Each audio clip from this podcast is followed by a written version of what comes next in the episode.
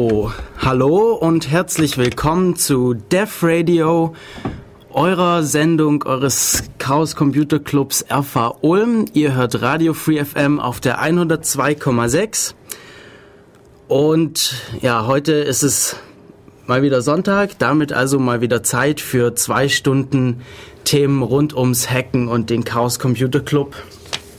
Und heute haben wir ein richtiges Hacker-Thema. Nämlich am, von Freitag auf Sonntag hat der ICTF stattgefunden, ein internationaler Hacking-Contest. Und übrigens die Musik, die ihr gerade gehört habt, ähm, das erste Lied war The Face Torification und das zweite Pornophonique Take Me to the Bonus Level Because I Need an Extra Life. Äh, super Band habe ich vor vier Wochen gefunden für die Radiosendung, die da, ähm, die wir da hatten, habe ich Musik gesucht und äh, Pornophonique macht Musik mit Gesang, Gitarre, einem Gameboy und einem C64. Passt, finde ich, super zu uns. Okay, ich bin heute nicht alleine hier. Ich habe hier noch weitere Leute, die mit dabei waren beim International Capture the Flag Contest. Äh, und mit hier im Studio sind noch Julia. Hallo Julia. Huhu. Stefan, hi. Hi. Und Tobi. Hallo. Ja, ähm, ihr wart alle mit dabei beim Capture the Flag. Genau, was, was möchte jemand erklären, was der Capture the Flag überhaupt ist?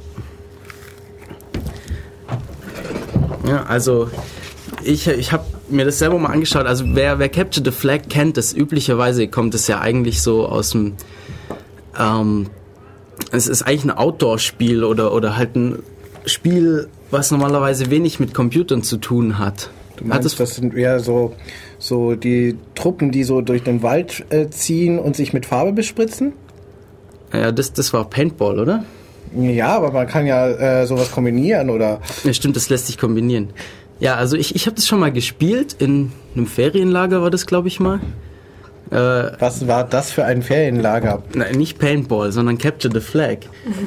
es ist dann so aufgeteilt, dass, dass es eben zwei Mannschaften gibt. Jeder hat ihr Territorium und jeder hat dann eine Flagge in diesem Territorium. Und die Aufgabe der an, jeweils anderen Mannschaft ist es, diese Flagge zu stehlen und es ins eigene Territorium zu bringen.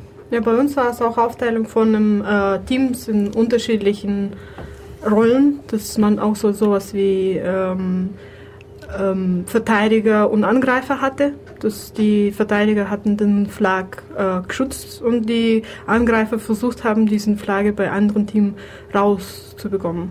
Weiß nicht, das, das klingt ziemlich ähnlich zu meinem ja, irgendwie sowas ist es. Also ich habe hier, ich habe gestern auch noch ein bisschen Wikipedia hier gesurft, weil mich interessiert hat, ob es eine Wikipedia-Seite zum, äh, zum Capture the Flag Hacking Contest gibt. Habe ich nicht gefunden, aber Capture the Flag im Allgemeinen und da kam eben das raus. Da gibt es eben verschiedene Spielvarianten. Eben zum Beispiel, was du gemeint hast, dass, dass halt die einen sich mehr aufs Verteidigen konzentrieren, die anderen mehr aufs Angreifen, aber üblicherweise ist es so, dass eben beide sowohl angreifen als auch verteidigen. Mhm. Man kann dann andere Spieler, also wenn man im gegnerischen Territorium ist, dann ist man angreifbar, das heißt, man kann getaggt werden. Mhm. Und äh, Taggen ist üblicherweise, dass ein anderer Spieler einen abklatscht oder ja, wie auch immer, auf irgendeine Art und Weise. Oder vielleicht hat man irgendwie Wäscheklammern an seiner Kleidung hängen und der andere muss sie einem klauen oder so. Und das hat dann verschiedene Konsequenzen. Entweder ist man dann ganz aus dem Spiel oder man muss ins Gefängnis, bis man wieder befreit wird. Oder man muss zur anderen Mannschaft überwechseln. Lauter so Späße. Mhm. Ja, wo du das jetzt Name von dem Contest erwähnt hast, das habe ich dann eigentlich nicht so ganz ähm, bei uns erkannt. Also wir hatten ähm, in dem Sinn Aufgaben gehabt, die wir lösen sollten. Oder das zweite äh, Main-Aufgabe war ja, das, äh, unsere Server zu verteidigen. Und so gesehen, der Flag, diese, äh, diese Eigenschaft, dieser äh, Gegenstand gab es ja nicht. Oh also, doch, das gab's. Das gab's. Okay. Und zwar ähm, unsere Hauptaufgabe, beziehungsweise, also eigentlich wurde das früher, de, de, bekannt wurde das in der Computer Security durch die DEFCON, das ist eine Hacker-Konferenz in. Amerika, schätze ich mal. Also auf jeden Fall eine Hacker-Konferenz, eine berühmte. Und die haben das gespielt und zwar alle an einem lokalen Ort. Das heißt, die haben sich lokal ein Netzwerk aufgebaut. Und ähm, da gab es halt, jede Mannschaft hatte halt ihren Raum. In der Mitte waren die Admins. Und jeder hat eben in identische Netzwerkinfrastruktur bekommen. Jeder musste seine verteidigen und von den anderen, von den Rechnern der anderen Flags stehlen oder seine eigenen Flags platzieren. Mhm. Ja, und ähm, genauso lief es die ersten, also seit 2000, nee, seit, wo haben wir das? Seit 2004 gibt es diesen International Capture the Flag Contest, an dem wir jetzt teilgenommen haben.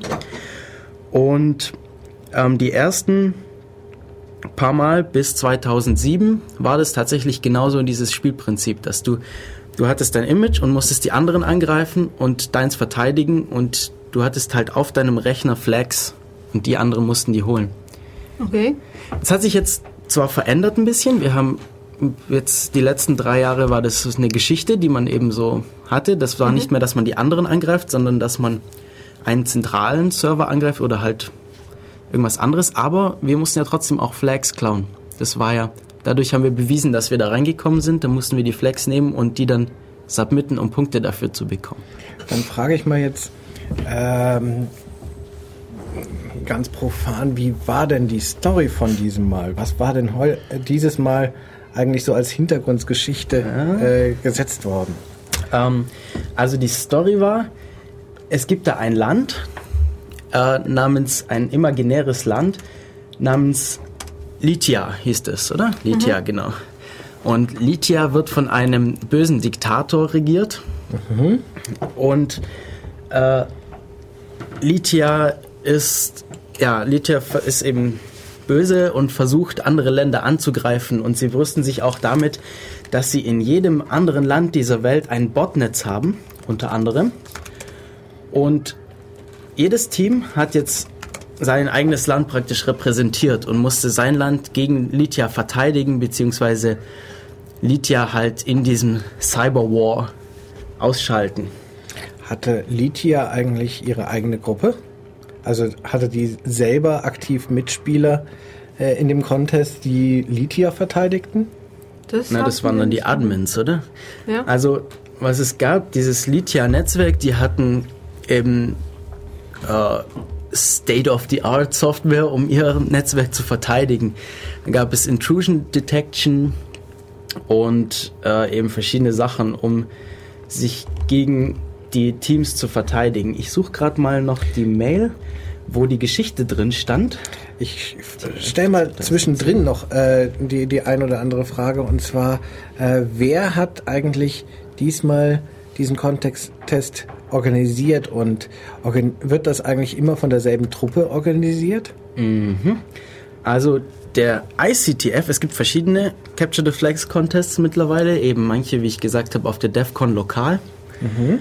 Da, da gibt es auch verschiedene in verschiedenen Locations oder eben wie der ICTF, der International Capture the Flag Contest. Ähm, den gibt es eben seit 2004 und wird von der University of California in Santa Barbara organisiert.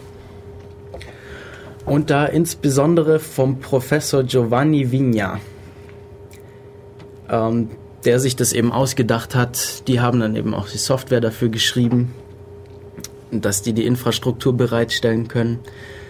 Das Scoreboard, also dass dann die Punkte zählt. Mhm. Solche Späße. Ähm, ja, genau. Ja, da muss man sich eigentlich erstmal äh, hochachtungsvoll fragen, äh, wie viel Aufwand ist das überhaupt mal sowas äh, auf die Beine zu stellen, äh, zu organisieren. Immerhin, wir haben ja hier einen äh, weltweiten äh, Contest. Äh, ich weiß nicht, wie viele Gruppen, 72 Gruppen haben, glaube ich, aus verschiedenen Ländern äh, dieses Mal teilgenommen. Mhm. Ja, drei, 73 äh, Gruppen hatten wir dieses Mal, das war der größte ICTF bisher. Das heißt, dass, äh, da steckt ja schon mal eine äh, ganz gewaltige Organisation erstmal äh, dahinter oder zumindest ein gewaltiger Aufwand, sowas aufzuziehen. Wer selbst mal versucht hat, irgend eine größere Ver äh, Veranstaltung, sei es jetzt eine Adventsfeier, äh, irgendeine Konferenz, einen Hochschultag oder sonst irgendwas äh, zu organisieren, weiß, ähm, dass sowas mal mit äh, ein paar Tische decken und äh, Kerzen aufstellen nicht getan ist. Und ähm, wenn man jetzt im Internet äh, erstmal diese ganzen Gruppen einzuladen hat, äh, die so und so viele Server aufsetzen, eine Aufgabe sich ausdenken oder vor allem eine Vielzahl von Aufgaben, die alle miteinander irgendwo zusammenhängen, sich ausdenken. Das ganze Zeug, mu dazu muss Software geschrieben werden, das, das Zeug muss ausgetestet werden. Also da äh, steckt natürlich ein äh, ziemlicher Aufwand drin und das ist erstmal äh, große Hochachtung äh, diesen Truppen gegenüber, äh, die das in dem Sinne äh, dann offensichtlich jedes Jahr auf sich ne nehmen. Ja, also zum Vergleich, 2009 gab es 56 Teams. Mhm. Also es waren fast 20 mehr Teams als im letzten Jahr und im Jahr davor 39 Teams. Also es wächst ganz schön. Ach du Shit. Mhm. Also ich fand's super, muss ich sagen. Die Stimmung war toll. Wie viele Leute waren wir? Ähm, ich glaube mal 15, 20, oder? Ja, mit, der Zeit, so ein bisschen. mit der Zeit ist noch welche dazugekommen. Ja, an die 20 Leute waren wir. Wir hatten einen Raum an der Uni. Ja, genau. Wie hieß unser Team? Mit nämlich, also es, dieser Contest richtet sich an Universitäten weltweit. Und, äh, ja. Allerdings ist es keine Voraussetzung, in diesem äh, Wettbewerb teilzunehmen, dass du an Universität bist. Also Ja, Sie haben es ja davon erzählt, dass äh, letztes Jahr ähm, hat sich einer in Indien gefunden äh, und er konnte keinen Teilnehmer finden für Ja, sein... er konnte keine Universität Ja. finden. Und Ja, aber ich Universität glaube, auch. es ist schon Voraussetzung, dass ich schau mal auf Vielleicht der dieses Jahr. Von, nee, Also zumindest Also es- letztes Jahr haben Sie gemeint, dass ähm, Sie ihn noch aufgenommen haben als Big Boss. ja, er, er wurde aufgenommen, aber Also eben vielleicht müssen wir hier unterscheiden, äh, ob hier die, die Uni quasi äh, mal so als Teilnehmer dabei ist, aber welche Teilnehmer in dieser Uni-Gruppe jetzt individuell sind, steht dann nochmal auf einem anderen Blatt. Also ich glaube nicht, dass es Voraussetzung ist, dass man hier eingeschrieben sein muss an der Uni, damit man da irgendwo in der Truppe dabei sein darf. Ähm, vielleicht muss man da ein bisschen unterscheiden in, in dem Sinne. Also wie ich das jetzt ist, ob- weil ich bin ja selber äh, nicht an der Uni eingeschrieben und ich habe ebenfalls teilgenommen. Und die weitere Sache ist, äh, ich weiß nicht, ist es wirklich nur äh, Unis oder können es auch irgendwelche anderen Arten von Hochschulen sein? Häufig Ja, ist auch da Hochschulen gibt in, den, in äh, vielen Ländern da, da gar nicht so die Unterscheidung, die wir hier in Deutschland so gerne immer noch traditionell machen, äh, so üblich in dem Sinne. Ja, ich sehe hier jetzt auch gar keine Policy, wie das hier gehandhabt wird auf der Webseite. Ähm, auf jeden Fall unser Team. Wir sind die Ulm Security Sparrows, US, USS. äh, und die Ulmer Universität nimmt seit 2008 an dem Contest teil.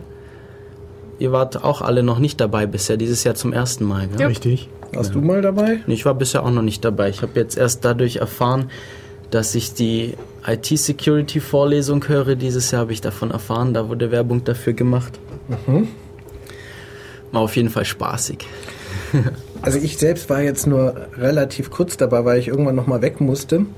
Für mich war es relativ überraschend eigentlich, wie der ganze Ablauf äh, da ist. Also unter diesen Wettbewerben hätte ich mir was komplett anderes vorgestellt eigentlich als ähm, das, was wir nachher äh, vorgefunden haben. Das, was ich so traditionell mir vorgestellt hätte, wäre, hier sitzt immer einer, maximal zwei Leute irgendwie zusammen, bilden so äh, jeweils kleine Grüppchen und äh, arbeiten mehr oder weniger alle wettbewerbsmäßig nebeneinander. Jeder muss jetzt irgendwie versuchen, irgendwo den Server zu hacken. Jeder muss jetzt versuchen, irgendwie ein Programm zu schreiben und dergleichen. Und wer es als erstes schafft, äh, kriegt nachher äh, den großen Sieg und trifft, äh, trägt den mei- meinetwegen auch für seine Uni nachher äh, mit nach Hause oder sowas. Dann hat die Uni quasi den Pokal, wenn einer ihrer äh, Leute das irgendwie geschafft hat. Aber das äh, Ganze gibt dann quasi so ein Bild von einem äh, stetigen Gegeneinander. Lauter kleine Grüppchen, von denen äh, alle darum besorgt sind, dass der jemand aus der anderen Truppe möglichst äh, hier keine Werkspionage betreibt, möglichst nicht von, von mir abschreibt. Und genau das war's nicht. Äh, ja, ich muss aber dazu sagen, dass diese Stimmung ist zu Ende hin ähm, wurde noch mehr verstärkt. Also äh, diese ganze Gruppe, Truppe war ähm, vieles unbekannte Gesichter und wir haben uns in diesen Veranstaltungen kennengelernt. Und deswegen war es am Anfang so ein bisschen kühle Stimmung und zu Ende hin hat sich das eher verbessert. Also ähm, dadurch, also das ganze Veranstaltung besteht aus zwei Aufgaben. Eine Aufgabe, dass wir das in äh, kleineren Rätselchen lösen und dafür bekommen wir Punkte. Mit diesen Punkten wird das Geld auf unser Konto äh, gespensert, also überwiesen und mit diesem Geld können wir dann äh, entweder diese Jury bestechen, wodurch unsere Server dann freigeschaltet wird und die größere Aufgabe bestand daran, unseren Image zu verteidigen. Ja, beziehungsweise das, die Services von Litia anzugreifen. Aber Darüber würde ich gleich nochmal reden. Wir haben noch gar nicht erwähnt, was wir eigentlich für eine Platzierung erreicht haben. Wir waren nämlich gar nicht schlecht. Und was haben wir? Was haben wir? Nein. Neunter Platz. Also Ulm ist unter den besten zehn. Letztes Jahr hat Ulm auf den zehnten Platz Nochmal bitte erwähnen, wie viele Unis teilgenommen hatten. 73 Teams gab es. 73 Teams und wir sind äh, tatsächlich Neunter geworden. Ähm, ich habe hier gerade das Scoreboard noch offen. Das, leider, leider sind die Ergebnisse noch nicht online. Ich hätte gerne die Lösungen zu den Aufgaben gehabt. Da hätten wir da ein bisschen drüber reden können. Mhm. Aber äh, gewonnen auf erster Stelle ist ein Team aus USA. USA. Ähm, da habe ich jetzt leider nicht, da sehe ich jetzt leider nicht, aus welcher Stadt die kommen. Ähm, aber für Deutschland geht es dann ziemlich gut weiter. Auf zweiten Platz ist ein deutsches Team, dann kommen Italiener, Deutsch, Deutsch, Kanada, USA, USA und dann kommt eben Ulm. Ja, äh, was du interessanterweise nicht zu Deutschland zählst, sondern äh, separat. Ja, das ist Ulm ist Kernzentrum von Deutschland. Okay. Ähm, ja, und ja, das, das Gewinnerteam hat 24.000 Punkte. Wir haben zum Vergleich 6.900 Punkte erreicht. Wie man diese Punkte bekommt, dazu gleich. Ähm, aber heute ist ja der zweite Advent, wenn ich das richtig Hat jemand Erinnerung eine Kerze hab. angezündet? Wir haben also vor mir leuchtet ein rotes Licht. Kann man das als Kerze zählen? ja, das gilt, das gilt. ähm, ja, auf jeden Fall, heute ist der zweite Advent. Ich bin normalerweise nicht so der Fan von Weihnachtsliedern, aber ich habe gestern ein tolles Weihnachtslied gefunden und das möchte ich euch nicht vorenthalten. Und zwar ist es von einer meiner absoluten Lieblingsband namens Fat Blue Man. Die haben Wurzeln in Kanada und Japan. Und der Song heißt Christmas in Japan. Viel Spaß damit. Gesundheit. Ihr hört Radio Free FM mit der Sendung Deaf Radio und unser Thema heute ist der International Capture the Flag Contest. Wir haben auch eine Website www.defradio.de. Def Radio schreibt man DEV Radio, also nicht irgendwie Def tot oder so, sondern DEV wie Device. Und da gibt es zu jeder Sendung eine eigene Seite im Archiv oder im Sendeplan, je nachdem, wie alt, wie alt die Sendung schon ist. Und da kann man tolle Sachen nachschauen, nämlich eine Beschreibung der Sendung. Wir haben die Playlist drin, da steht immer genau drin, was wir gespielt haben, zumindest wenn wir es geschafft haben, es rechtzeitig einzutragen. Und ja, heute habe ich bisher alle Lieder eingetragen.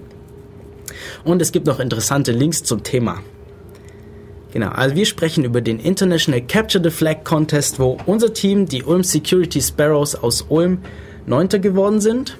Ah, genau. Und wenn ihr uns was mitteilen möchtet, dann habt ihr auch die Möglichkeit, außer über die Website, hier anzurufen. Und zwar die Nummer vom Studio hier ist die 0731 für Ulm, dann 938 6299. Nochmal 0731 für Ulm, 938 6299. Die Telefonnummer könnt ihr auch auf der Website von Radio Free FM nachschauen, das ist einfach freefm.de. Und noch was, wir haben auch einen Chat zur Sendung. Also, ihr könnt euch äh, in den IRC-Channel ja, einloggen. Da schaut ihr auch am besten auf unserer Website nach. Das ist der IRC-Server vom Bürgernetz. Da gibt es einen Chat zur Sendung.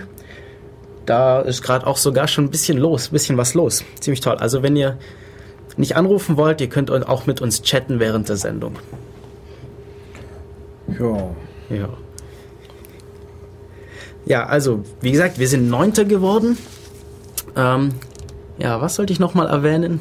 Wir haben hier gerade in der Musikpause noch ein bisschen drüber gesprochen, was wir hier hatten und ähm, also mal nochmal kurz wiederholen, was es war. Also ICTF, ein internationaler Hacker-Contest, bei dem Teams gegeneinander antreten, weltweit, übers, äh, ja, übers Internet vernetzt. Beziehungsweise, aber es ist ein abgeschotteter Teil vom Internet, also das, da hackt nicht jeder einfach so im großen freien Internet rum, sondern es gibt da auch Regeln. Also Ich wollte gerade fragen, äh, gibt es da irgendwelche Einschränkungen, äh, die zu machen sind? Irgendwelche Dinge, die nicht erlaubt sind? Ich meine, wenn man es jetzt komplett äh, frei im Netz äh, gemacht, dann müsste man wahrscheinlich noch viel mehr einschränken, äh, was alles nicht geht.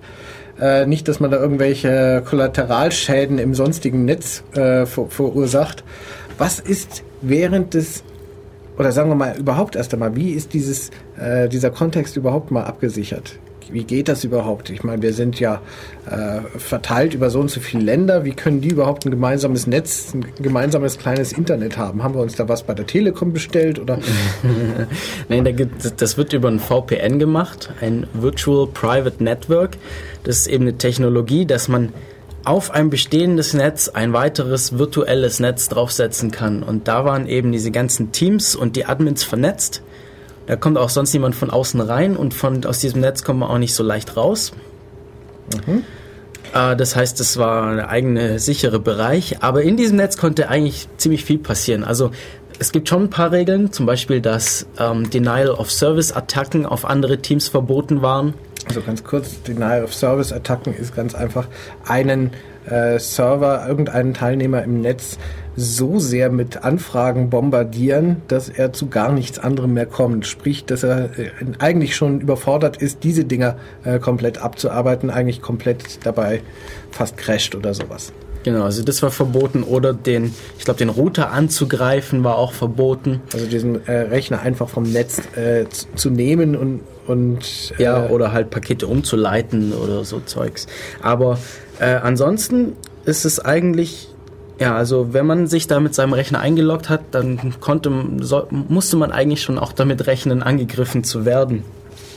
Ich Was uns auch, glaube ich, ein paar Mal geschehen ist. Also wir hatten ja. auf diesen Services keine Attacken gestartet oder sonstiges, aber wir hatten dann irgendwann mal mitbekommen, dass von unserer Seite sollte nichts kommen. Und dann plötzlich wurden wir blockiert ähm, für das Aktivitäten, das wir nicht gemacht haben. Sprich, es hat dann irgendein anderes Team bei uns sich eingeloggt und hat dann Sachen gemacht, womit dann wir geblockt wurden. Ja, beziehungsweise der Rechner mit dem Image drauf hat ja. sich irgendwann plötzlich runtergefahren da ist, äh, wissen wir auch nicht das so genau, wir woran auch vermutet, das. Haben wir auch vermutet, dass sich da jemand eingehackt hat und einfach mhm. diesen Rechner runtergefahren hat.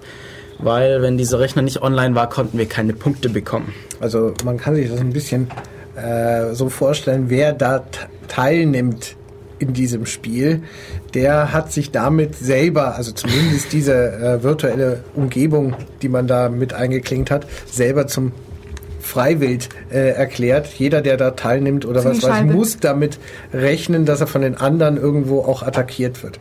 Äh, Sie haben uns, uns, auch diese Regeln gegeben, also das, ähm, diese Snorten, Snort war auf den äh, Service-Maschine, also von denen. Und Sie also haben diese Snort ist diese Intrusion Detection, das heißt, das war die Software, mit dem die das Lydia-Netzwerk abgesichert war. Mhm. Und ja, genau, jetzt darfst du weiterreden. Okay. Ich wollte nur sagen, was es ist. Ja, und Sie haben uns diese Regeln bereitgestellt und in diese Regeln könnten wir uns ein bisschen reinlesen und feststellen, was erlaubt war, was nicht erlaubt war. Wenn wir ähm, Alarm bei diesem Intrusion Detection System ausgelöst haben, äh, wurde unser Team blockiert. Ja, okay, aber das, ist, sind ja jetzt keine, keine Contest-Regeln, sondern das sind ja jetzt diese Regeln dieses, dieser Intrusion Detection, nachdem die eben rausfindet, ob sie angegriffen wird. Mhm, ja, genau. Das heißt, das war eigentlich, also das war von den Contest-Regeln her schon erlaubt. Man hat halt dafür dann Strafen bekommen.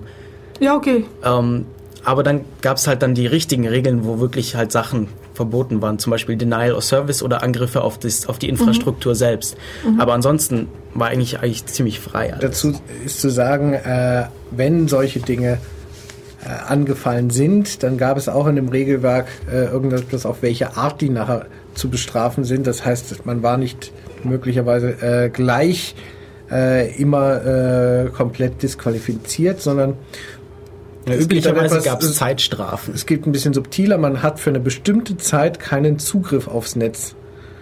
Äh, egal was man macht oder was weiß ich, es wird einfach blockiert. Ja, was nee, war auf, denn? Netz, auf Netz war ja ähm, Zugriff möglich, nur auf diese Services nicht. Ja, also auf das, Blockiert. auf das Land von Lydia konnten wir dann nicht mehr zugreifen, auf dieses imaginäre Land. Jetzt reden wir die ganze Zeit darüber, dass es hier Services gibt und Netzwerke. Und wie lief das eigentlich ab? Was gab es eigentlich zu tun? Also wir haben ja vorhin schon die Geschichte erzählt von dem Land Lydia. Ich habe jetzt auch noch die Mail dazu gefunden. Ähm, da, wo die Geschichte erzählt wird, nämlich dieses Land Lydia ist ein wo, ist mittlerweile zu einer großen Bedrohung geworden, weil es jede Menge illegale Aktivitäten ausführt. Und es wird vom ähm, Ruthless Dictator Lisvoy Bironulesk regiert. Und ja, der, äh, der fördert es eben in seinem Land, dass die hier Malware einsetzen gegen andere Länder. Beziehungsweise um anderen Ländern Geld zu stehlen, um eben sich selber zu finanzieren. Und er sagt ja, dass äh, Lydia ein Botnetz in jedem anderen Land der Welt hat. Und Ja, das Image, was wir bekommen haben zu verteidigen, äh, war genauso einen ähm, eingesteckten Botnetz, denn das wir dann am Leben erhalten müssten und auf Funktionalität von dem kommen müssten. Und äh, nebenzu, wo solange es ähm, diese Services bereitgestellt hat, hat es bei uns auf dem Konto das Geld runtergezogen. Also ganz äh, kurz, dieses ähm, Image, äh, von dem wir da reden, ist so ein äh, Image, ein Plattenimage im Prinzip äh, für eigentlich ein, ein virtueller Computer. für eine virtuelle Ja. Maschine. Äh, das heißt, äh, was man dort hat, ist im Prinzip einen ja, virtuellen Rechner mit einem entsprechenden Betriebssystem. Das war in dem Fall Ubuntu Linux, was da drauf lief. Äh, und da drinne konnte man sich mal äh, umsehen und ein bisschen mal sch schauen, was läuft da eigentlich. Hat relativ schnell äh, diesen Bot, der da aktiv war, äh, gefunden, hat den sich mal ein bisschen näher angesehen, was macht der da eigentlich.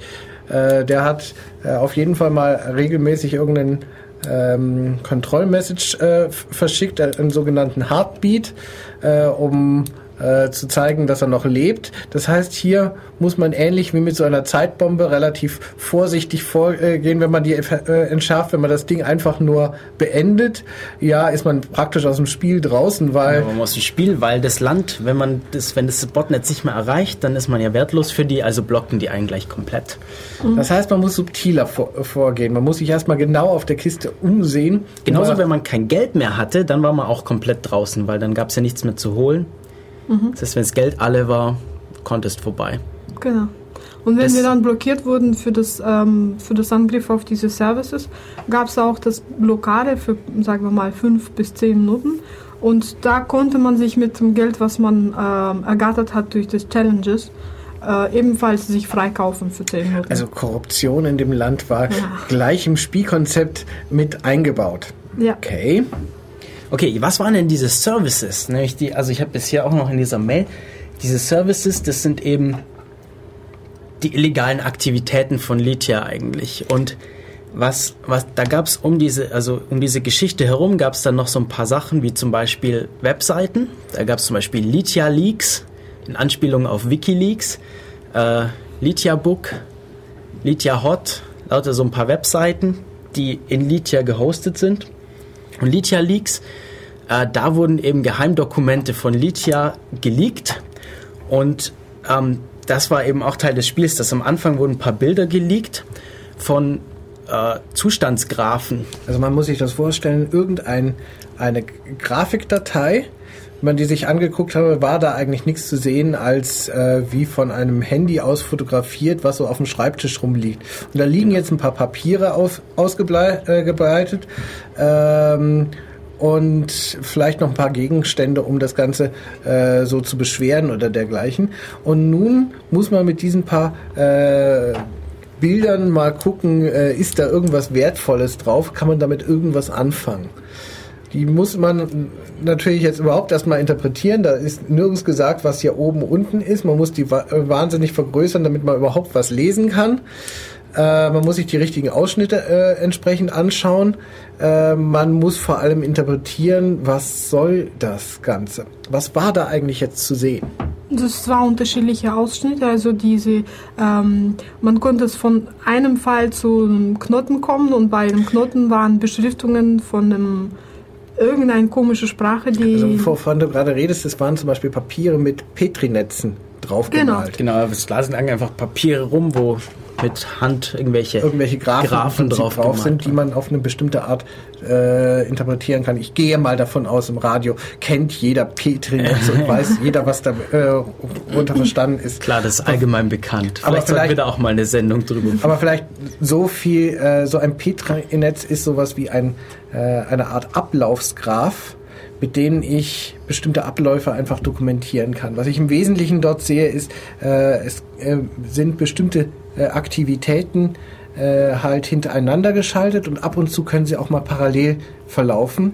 Und damit man aber an einer bestimmten Stelle weiterkommt, müssen erst wieder bestimmte dieser Aktivitäten bis dahin gekommen sein äh, und dienen quasi wieder als Voraussetzung für die nächste äh, mögliche Aktivität. Das heißt, ich habe immer eine Art Ablaufsbaum, bei dem ich ein paar Sachen äh, parallel laufen habe, äh, äh, sein kann und erst an einem bestimmten Punkt kann es dann quasi auch wieder weitergehen in dem Sinne.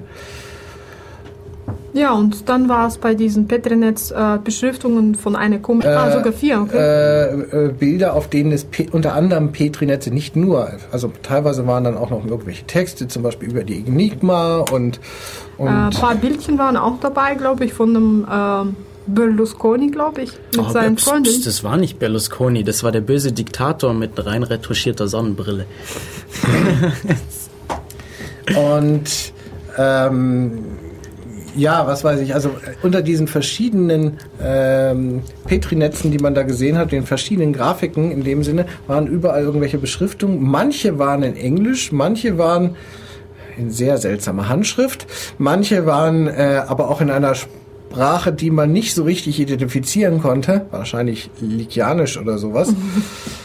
ähm, und ja, was wir irgendwann rausgefunden haben, ähm, ist, dass es da irgendwo im, im Netz eine Datei gab, wo diese, diese Beschriftung von diesen Graphen sich immer wieder aktualisiert haben. Das heißt, da kam immer wieder eine Zeile da, dazu und da standen so Sachen drin wie S5 oder T3, ich glaube, oder immer mit T vorne dran. Es gab zwei unterschiedliche, einmal die mit S und einmal die mit T. Genau. Und ähm, irgendwann haben wir dann herausgefunden, mit Hilfe von diesen Dingen können wir herausfinden, in welchem Zustand sich gerade die Services von Litia befinden. Und also man konnte dann quasi diesen, diese Graphen abgehen und dann sehen, an welcher Stelle in einem dieser entsprechenden Graphen muss ich mich wohl gerade befinden. Genau, und wenn ich eben an einem an einer bestimmten Stelle war, dann konnte ich den aktiven, aktiven Service in dem Zustand, den durfte ich angreifen, weil wenn wir den zu anderen Zeiten angegriffen hätten, hätten wir Minuspunkte bekommen. Zu aktiven Zeiten haben wir dann Pluspunkte bekommen. Und ja, wir haben es geschafft, einen Service anzugreifen, einen einzigen nur, aber es hat immerhin für den neunten Platz gereicht. Äh, wie kann man sich jetzt das mit dem Angreifen dort vorstellen? Ja, leider war ich da nicht aktiv beteiligt. Ich glaube, von uns hier war niemand direkt an diesem Hauptangriff beteiligt. Aber soweit ich das mitbekommen habe, war das mit Hilfe einer SQL-Injection. Das heißt, es gab da einen Server, der hat irgend, auf irgendeine Art und Weise ähm, SQL, also Datenbankabfragen, ak akzeptiert. Und wir haben es eben mit einer dieser Datenbankabfragen geschafft, dieses Flag von diesem Server zu entlocken. Und eben dieses Flag konnten wir dann einreichen und wenn es das richtige Flag war, dann haben wir dafür Punkte bekommen. Und das Witzige ist, es war gar nicht unsere SQL-Injection, sondern ein anderes Team hat es zur gleichen Zeit versucht und irgendjemand war schlau genug, das gerade zu sehen, als die das versucht haben. Irgendwie war das da wohl zu sehen, dieser Netzwerkverkehr. Und dann haben wir das, oh, das sieht besser aus als unser Angriff, probieren wir doch den. Das heißt, wir haben eigentlich mit einem fremden SQL-Injection haben wir hier unsere ganzen Punkte gesammelt. Äh, vielleicht sollte man auch hier kom kommentieren, damit man sowas sieht was da eigentlich ein anderer macht. Ich meine, so offensichtlich ist das ja auch nicht. Ich sehe ja nicht auf deren Tastatur im Prinzip, was die gerade tippen. Also wie sieht man sowas? Äh, keine Ahnung, ganz ehrlich. Wireshark haben sie doch laufen, oder? Haben sie, ich weiß nicht, vielleicht, also Ja, entweder das, wir hatten. Das ist definitiv gelaufen. Die haben irgendwelche Also, äh, Netzwerksniffer im Prinzip. es war nicht nur dieses eine ominöse Tool in Gebrauch, es Das waren mehrere im Gebrauch und TCP, Äh, TCP darüber, also. ja, richtig. Den TCP-Dump, den haben äh, TCP-IP-Dump, den haben sie über Wireshark rausgeholt. Okay, ähm, ich, ich, ich krieg gerade News über unseren Chat. okay, äh, nämlich es sind gerade ein paar Leute im Chat und Was sagen die? Äh, wir sollen über solche Themen nicht reden oder sagen sie uns Detail, äh, technische Details? ja, Langley hat hier gesagt, pst, wir sollen nicht Details unseres Setups verraten, aber vielleicht geschrieben, dass es da ähm, eben diesen Rechner gab, auf dem man sich einloggen konnte und da gab es dann verschiedene Kommandos, die man dem schicken konnte. Unter anderem ein List-Kommando, das dann Einträge aufgelistet hat. Und ja, da haben wir wohl irgendwie über dieses List-Kommando hier diese Flags bekommen. Ah, Okay, und beim Anlegen von, beim Anleg Anlegekommand, da haben wir da die SQL-Injection reinbekommen. Also so hat man es gesehen. Vielleicht kann man im Chat noch schreiben, aber ich frage mal kurz nach. ähm, ja. Ist ein bisschen schwierig vorzustellen, also jetzt auch für mich und für alle, die hier sind, glaube ich, weil wir da nicht direkt dran beteiligt waren. Aber ja. Es ist vielleicht äh, allgemein so äh, die Frage, wie läuft so etwas, wenn man im Prinzip am Rechner rumhackt, überhaupt ab? Das ist für äh, viele Leute, die sowas noch nie gemacht haben oder äh, die sich jetzt auch mit Netzwerken und äh, diesen Comput äh, Computer äh, Netzen oder was weiß ich nicht so auskennen und deren Administration oder was weiß ich ein bisschen schwer vorstellbar. Was definitiv nicht so abläuft, ist, wie man das in äh, Filmen wie Passwort Swordfish oder dergleichen äh, oder Hackers oder was weiß ich, wie man dort im Prinzip äh, Hacking äh, visualisiert hat. Wenn man normalerweise ähm, sowas macht, sitzt man letztendlich äh, vor einer Tastatur, hat irgendeinen äh, Bildschirm, auf dem im Wesentlichen nur Buchstaben und Zahlen zu sehen sind äh, und ruft hier ein paar Programme auf, mit denen man zum Beispiel den Netzwerkverkehr irgendwo ein bisschen, ähm, ja, sagen wir mal, erstmal mitschneiden kann. Nur mit dem Salat, den man dann äh, so sieht, kann man erstmal auch nichts anfangen. Sprich, den muss man erstmal analysieren und muss man erstmal aus dem vielen da rausholen, was eigentlich gerade interessant ist in dem Sinne. Und normalerweise sind diese ganzen Sachen eigentlich äh, höchst bedenklich in dem Sinne, weil das sofort in, in die Privatsphäre fremder äh, Kommunikation reingeht. Deswegen kann man sowas eigentlich auch nicht äh, guten Gewissens an einem offenen Netz machen. Äh, man äh, kann sowas eigentlich nur im Rahmen eines solchen Wettbewerbes oder in einem privaten Netz äh, äh, bei dem man zum Beispiel äh, die Schwächen der eigenen Rechner sich mal anguckt oder sowas äh, in dem Sinne überhaupt machen. Ja, da muss man echt aufpassen. Da gibt es einen guten Vortrag vom Chaos Communication Congress über Hacker Welches Jahr? Tool. Ich glaube, das war vorletztes Jahr, 2008. Ich bin mir nicht sicher.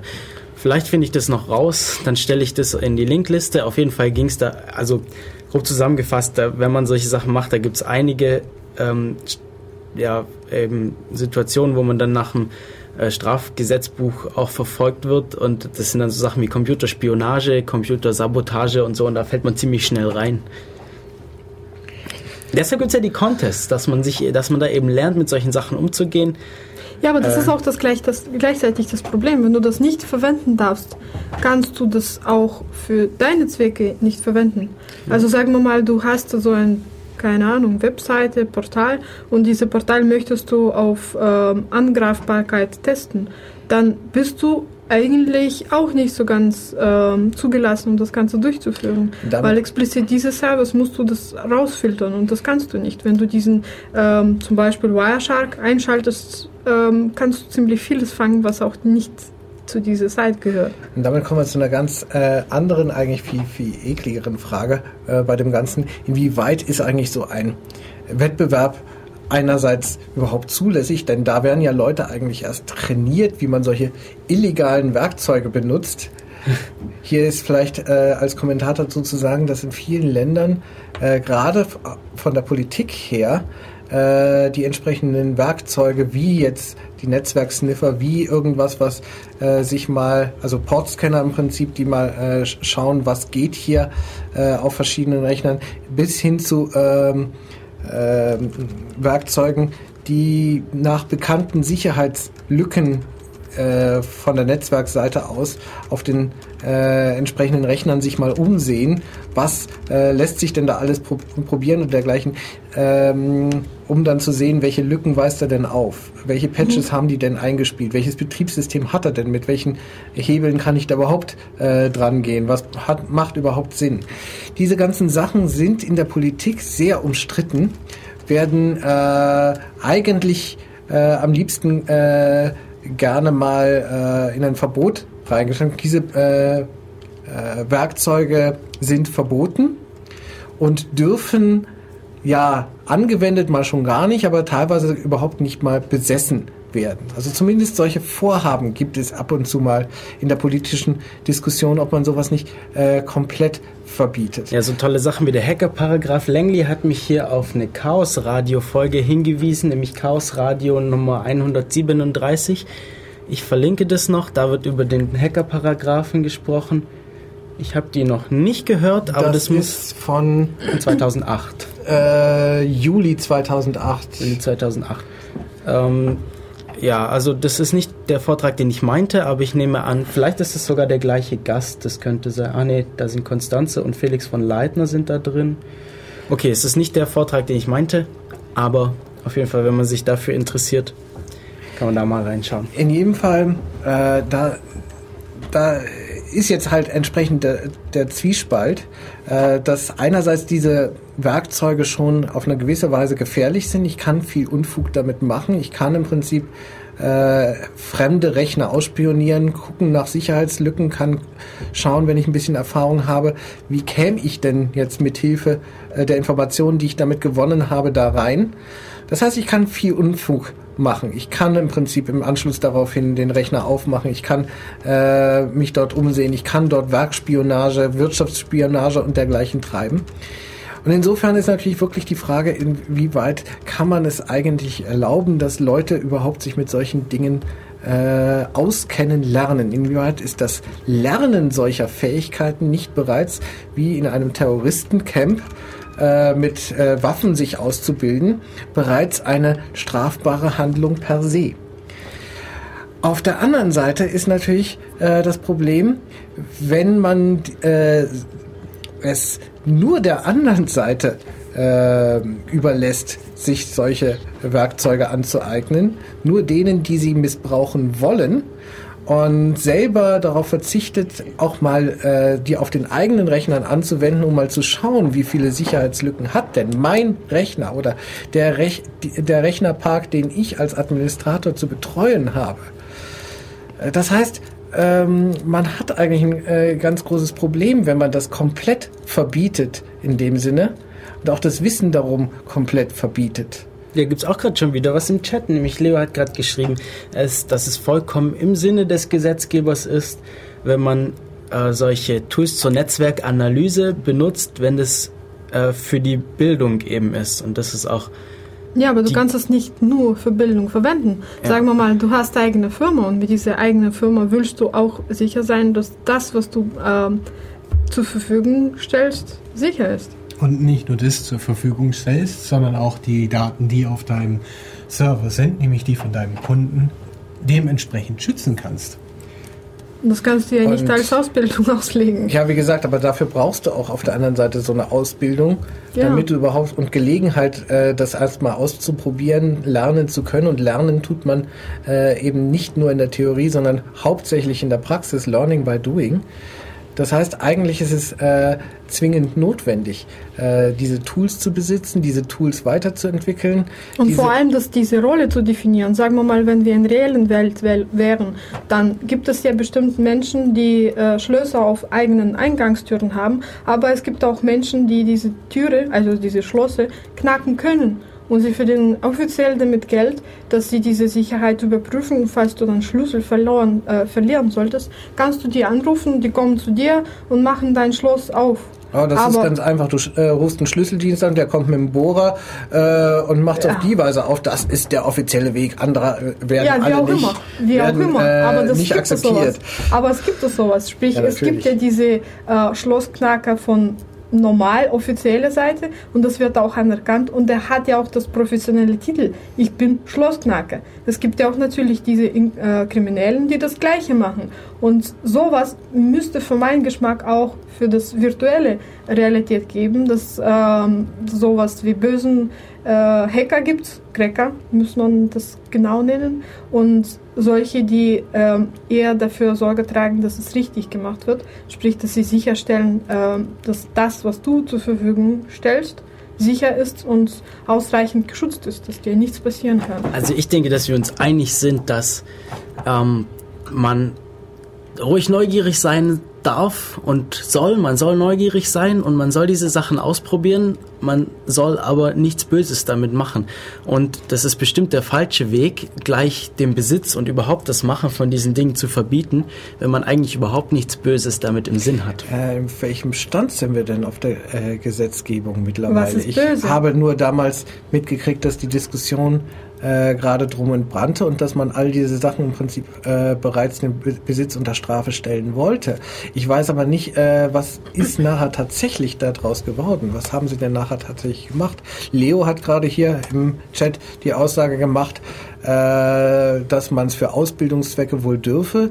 Äh, Gibt es da jetzt eine Sonderregelung äh, zu oder ist das jetzt eine freie Interpretation?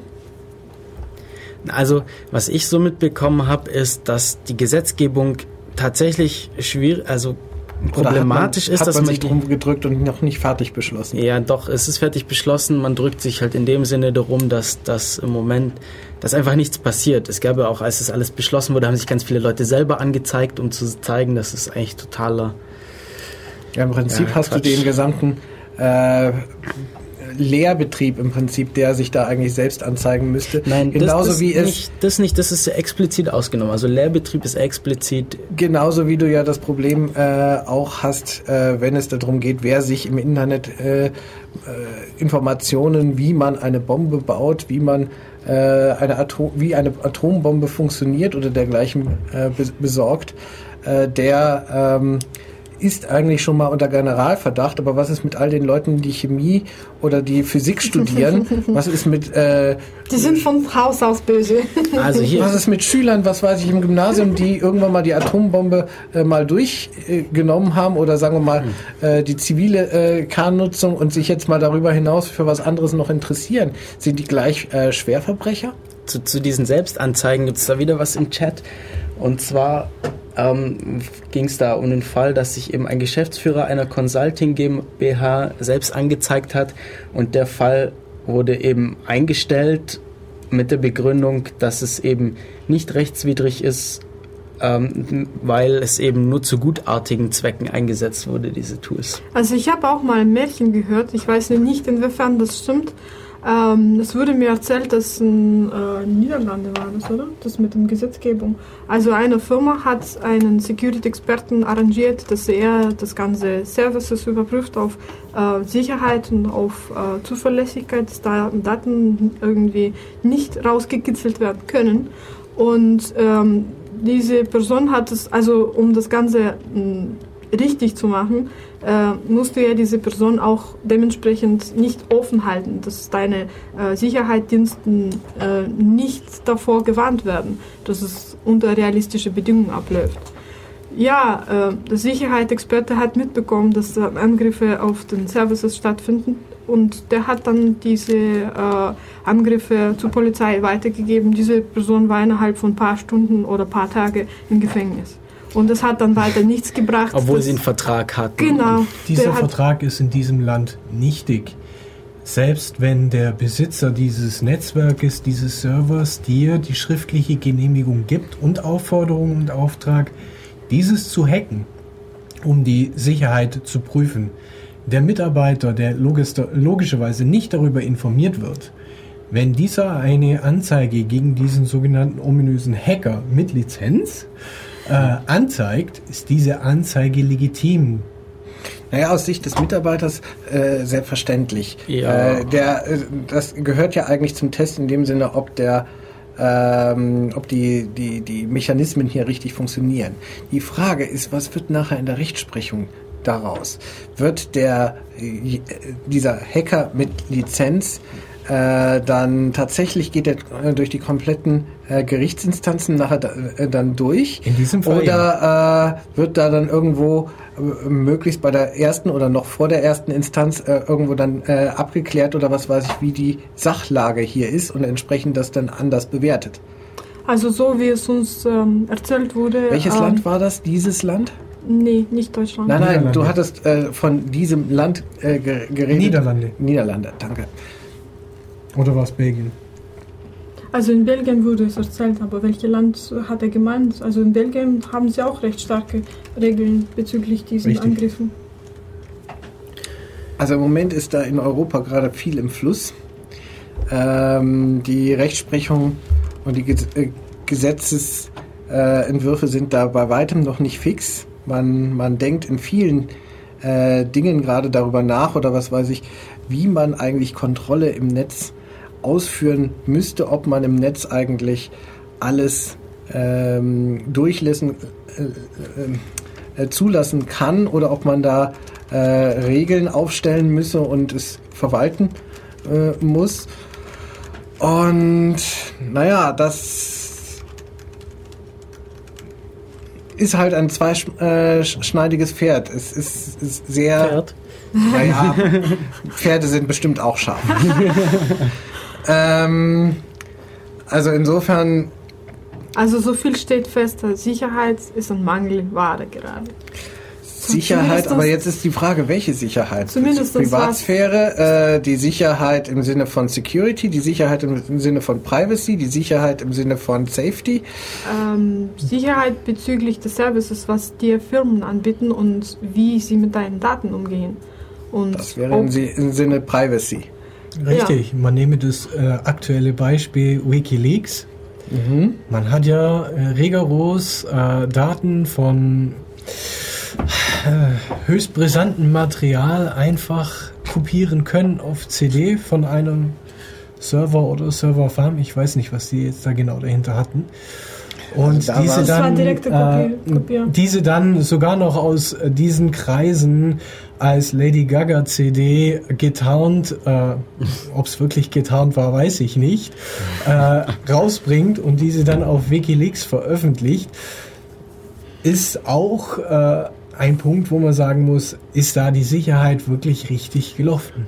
Ja, wobei, also was wir da jetzt haben, ist äh, ein bisschen anderer Geschmack, ein, ein Fall, was weiß ich, wo ein interner Mitarbeiter äh, im, U- ich glaube, irgendwo im USA, im USA-Rechner, Irak. Mili Militär-Rechnernetz äh, Ja. halt Zugriff äh, hatte auf die entsprechenden Server, auf denen irgendwie alles äh, lag und der hat halt äh, über ein paar Monate mal äh, gesammelt und Und der hat sich auch Dinge runtergeladen. äh, er hat sich dafür absichtlich entschieden, um dieses, diese äh, Racheaktivität, Racheoperation durchzuführen.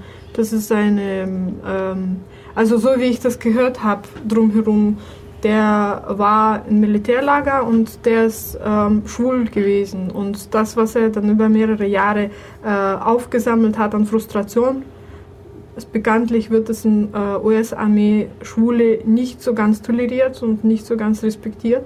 Und dadurch, Wobei es mittlerweile da Besserungen gibt, aber wir sind noch weit Ja, entfernt, dass genau. es mal wirklich zu einem genau, äh, guten Zustand kommt. genau. Und er hat sich dann absichtlich dafür entschieden, äh, auf diese Art und Weise äh, sich zu rechnen.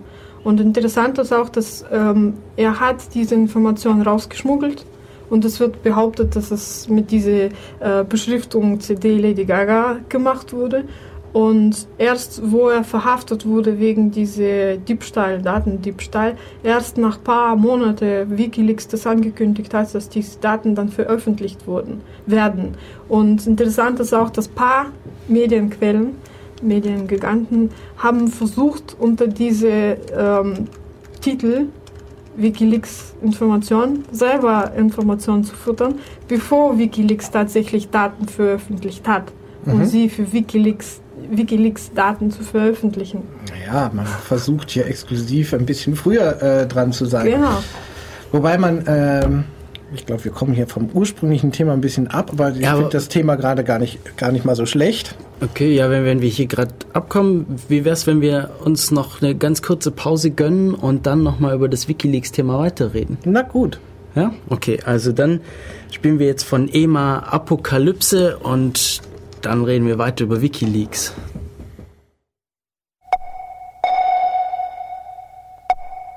Radio Free FM 102.6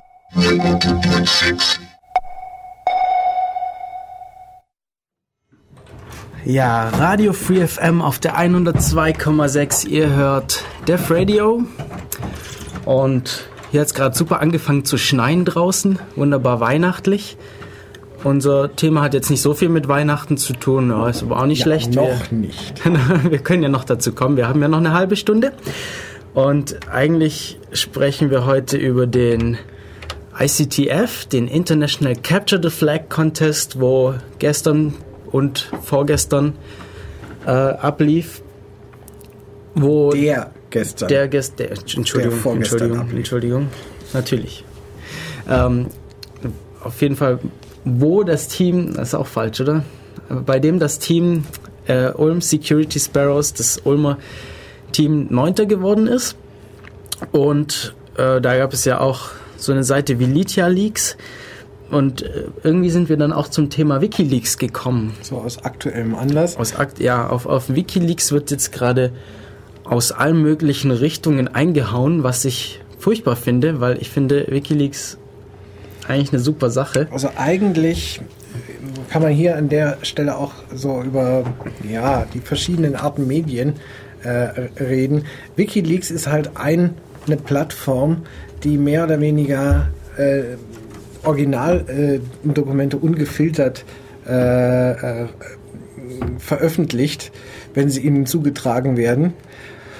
Und hier kam eigentlich mal äh, von Seite irgendwo des amerikanischen Militärs, dass da irgendjemand sich für irgendwas revanchieren wollte, äh, wurde ihnen im Prinzip eine äh, CD mit einem Haufen Daten im Prinzip zugetragen, die sie jetzt im Prinzip abgelegt haben und hier auf die Weise mal im Internet veröffentlicht haben. Meines Wissensstand haben sie noch nicht alles veröffentlicht aus dieser CD, okay. sondern nur Stücke.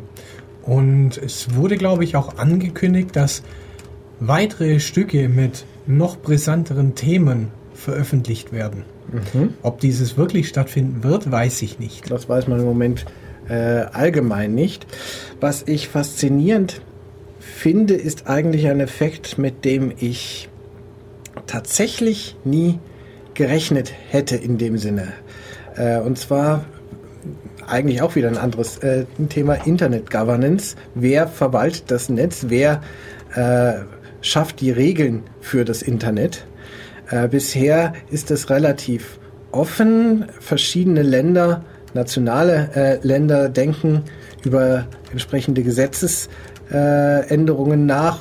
Was muss man im Prinzip im Netz äh, beschränken? An welcher Stelle muss man äh, Möglichkeiten für die eigenen ähm, Sicherheitsbehörden im Prinzip schaffen, dass sie zum Beispiel äh, äh, auch äh, das Recht haben, mal äh, irgendwas mitzuschneiden, irgendwas als Beweismittel irgendwo aufzunehmen oder eventuell äh, Strafverfolgung auch im Netz machen zu dürfen, die vielleicht ja im gewissen Umfang auch notwendig ist, wenn zum Beispiel irgendjemand bei äh, ja eBay oder irgend sowas ähm, illegal im Prinzip wo was abbucht oder illegal irgendwo ähm, äh, ja, welche Konflikte es halt immer, immer geben kann, wenn irgendjemand äh, sich dort streitet oder dergleichen. Äh, äh, eBay ist da nur ein ganz, ganz kleines Beispiel oder dergleichen oder seien es Kontoverschiebung oder sowas. Also sprich, es ist, es ist ein schwieriges Thema. Aber womit ich nie gerechnet hätte, ist eigentlich das Einzige, was es so international an Regelungen im, ähm, im Internet eigentlich gibt, ist, äh, dass es einen, einen weltweiten Do Domain-Name-Server-Netz gibt. Und diese Root-Server stehen, ich glaube, bis auf wie viele Rechner sind davon nicht in den USA? Du fragst mich Sachen, dann müsste ich ja noch meine Rechnernetze-Vorlesung wissen. Die ist doch schon so lange her. Also relativ viele der ähm, äh, Root-Server vom, vom Domain Names Service äh, steht rechnertechnisch in den USA. Und bisher waren die eigentlich auch relativ, ja, dass man das äh, relativ unkritisch sehen konnte in dem Sinne. Bei der äh, Namensvergabe ähm, äh, waren sie im Großen und Ganzen eigentlich einigermaßen äh, zuverlässig und haben sich nicht so richtig da äh, in diese äh, Sachen reingemischt. Also es gab immer kritische äh, Stimmen, die immer das für möglich gehalten haben, dass die ähm, USA dort eine so ähm, strategische Position hätte, dass sie das jederzeit könnte, dass sie jederzeit irgendwo Einfluss nehmen könnte auf Namensvergaben oder jemanden rauswerfen könnten, wenn sie ihnen nicht passen. Aber das war eigentlich vollkommen undiskutabel, denn das kam eigentlich wirklich nie vor. Und jetzt auf einmal haben wir über Wikileaks mal den Fall, äh, dass da jemand den USA richtig auf den Schlips getreten ist und die USA äh, mal sauer geworden sind. Auf den Schlips getreten würde ich hier fast nicht mehr sagen. Ich würde eigentlich eher sagen, in den Hintern getreten.